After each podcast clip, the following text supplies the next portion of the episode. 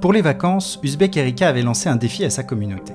Imaginez une France où toutes les saisons auraient disparu pour être remplacées par un éternel été. Le résultat a été au-delà de nos espérances, avec plus d'une centaine de textes reçus, tous d'une très grande qualité. Il a fallu cependant trancher, les débats ont été vifs au sein de la rédaction, mais voici les 5 plus belles nouvelles du concours, lues par Chloé Diquero, notre community manageuse. Belle écoute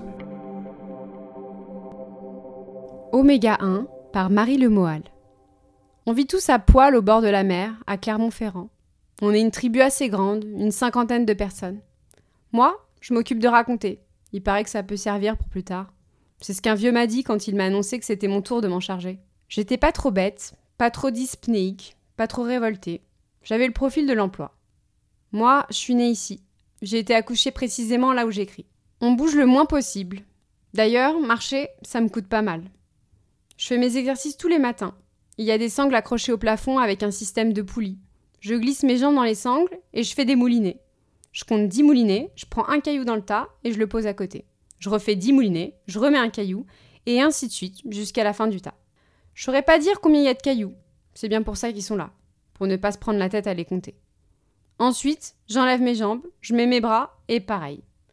Les cailloux reviennent l'un après l'autre au point de départ, prêts à intervenir demain matin. Sans ça, il paraît que je deviendrai un légume. Je vois pas bien le rapport, mais il paraît que devenir un légume, c'est la pire chose qui peut arriver. Alors je fais mes exercices, tous les matins, pour garder le stade légume à distance. On sort de notre clapier quand on a compté sept nuits depuis la dernière fois qu'on est sorti. Entre-temps, c'est interdit et de toute façon, je ne vois pas bien ce que j'aurai à faire à l'extérieur en dehors du jour où c'est possible. Il n'y a rien, ni personne. Si j'ai bien compté, la prochaine sortie, c'est demain. De toute façon, je le saurai.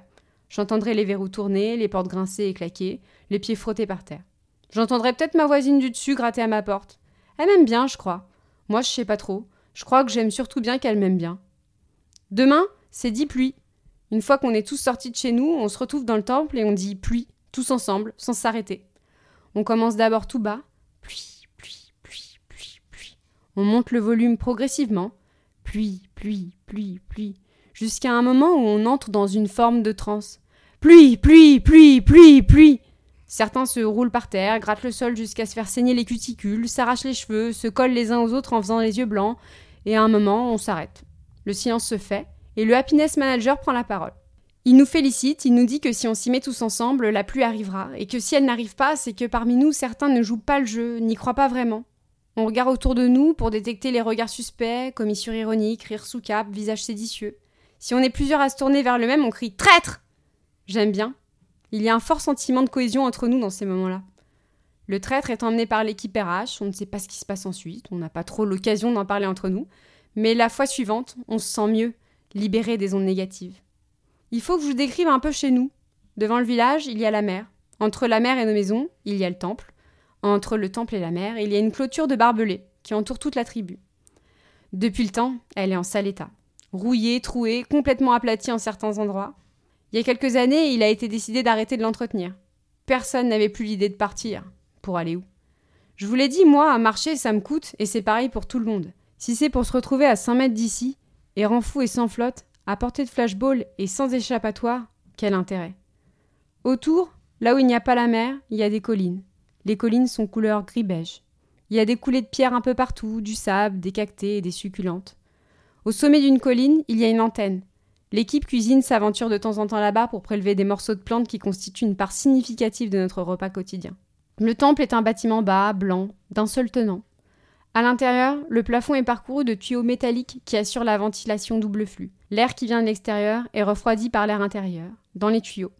Avant, il paraît que ça marchait bien, mais il a fallu des années avant que les gens comprennent qu'il fallait fermer les portes. Les RH ont embarqué un certain nombre de réfractaires jusqu'à ce qu'on comprenne tous bien.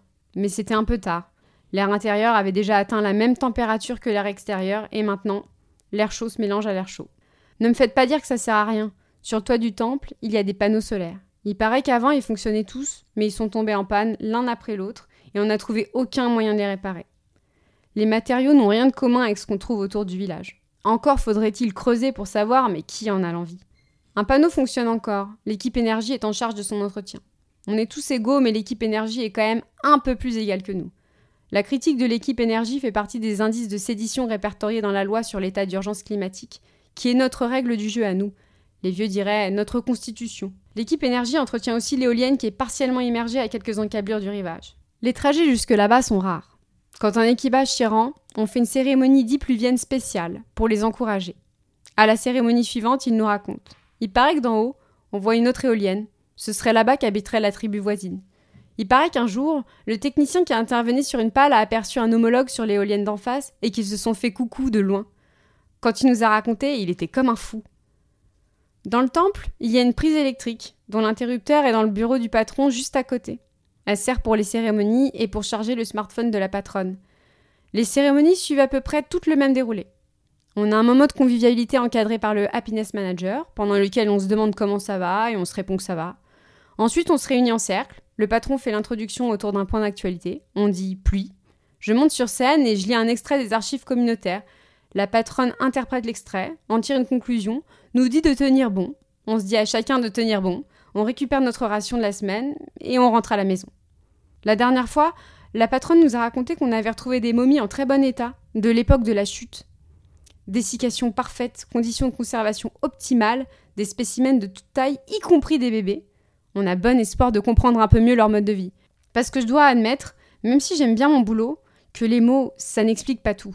Encore faut-il comprendre ce que les mots signifient en général, comprendre ce que les mots signifient pour la personne qui les utilise. Cette histoire de momie nous a pas mal animés la dernière fois. On a un peu traîné dans la queue pour les rations avant de retourner au turbin. Mon boulot à moi pour la semaine, c'est de sélectionner dans les cahiers des archives trois extraits qui expliquent comment ils vivaient, et d'expliquer dans mes propres cahiers comment on vit, pour les suivants. Je suis témoin, pour qu'on garde la notion du temps et qu'on apprenne de nos conneries. Exergue qu'on écrit systématiquement en couverture avec le code du cahier. Les archives sont rangées près de ma porte, dans une armoire à ventilation double flux.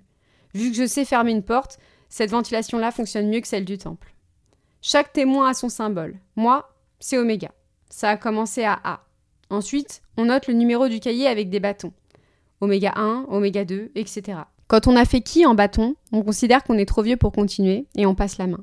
D'ailleurs, j'ai appris en lisant un cahier de Theta qu'avant, on découpait jeune, moyennement jeune, moyennement vieux et vieux en petites tranches numérotées d'égale durée. Chaque tranche était découpée en une succession de changements à peu près similaires. Ces changements avaient lieu dans le ciel, par terre, sur nous. Voilà tout ce que je peux dire. Quand je lis les cahiers de cette époque, je ne comprends pas grand-chose au concept développé et je suis bien embêtée parce qu'en tant que témoin, je suis le seul susceptible d'avoir des clés de compréhension pour saisir tout ça. J'espère que ça n'a pas trop à voir avec le fait de garder la notion du temps et d'apprendre de ces conneries, parce que si c'est le cas, je pense qu'on bosse pour rien depuis quelques cahiers. Pour Dix pluies demain, j'ai choisi les trois extraits suivants parmi lesquels la patronne fera son choix. Extrait bêta 9. Les dernières centrales ont été mises hors service cette semaine, leur refroidissement n'est plus assuré. La population est invitée à limiter la climatisation et à faire preuve de parcimonie dans la remise à eau des piscines. La pratique du golf fait désormais l'objet d'une autorisation préfectorale. Ça, c'était avant qu'on comprenne que c'était la chute. Il paraît que des personnes comme nous, il en grouillait partout, que ce qui est sous la mer était au-dessus de la mer et qu'on trouvait intéressant d'aller voir ailleurs juste pour le plaisir. Extrait Alpha 3. Les scientifiques sont formels. Les végétaux à feuilles caduques sont désormais à l'état d'extinction. Avec la disparition de la saisonnalité, il est devenu impossible pour ces espèces végétales de consolider les radicelles indispensables à leur développement. Après la pulvérisation des prairies, la disparition des arbres de climat tempéré est une étape supplémentaire de l'incidence du dérèglement climatique sur notre environnement. Le dernier porte-parole du GIEC a été retrouvé mort chez lui, vraisemblablement victime d'une surdose de benzodiazépine. Je suis content de ne pas avoir vécu à cette période. L'avantage du post-espoir, c'est qu'on n'attend rien. Notre cœur ne s'en porte pas plus mal. Extrait P10. Comment dire? Comment dire? Fin du cahier. Lui est mort peu de temps après. En général, la patronne est douée pour extraire de n'importe quel texte une leçon qu'on médite au moins 10 minutes.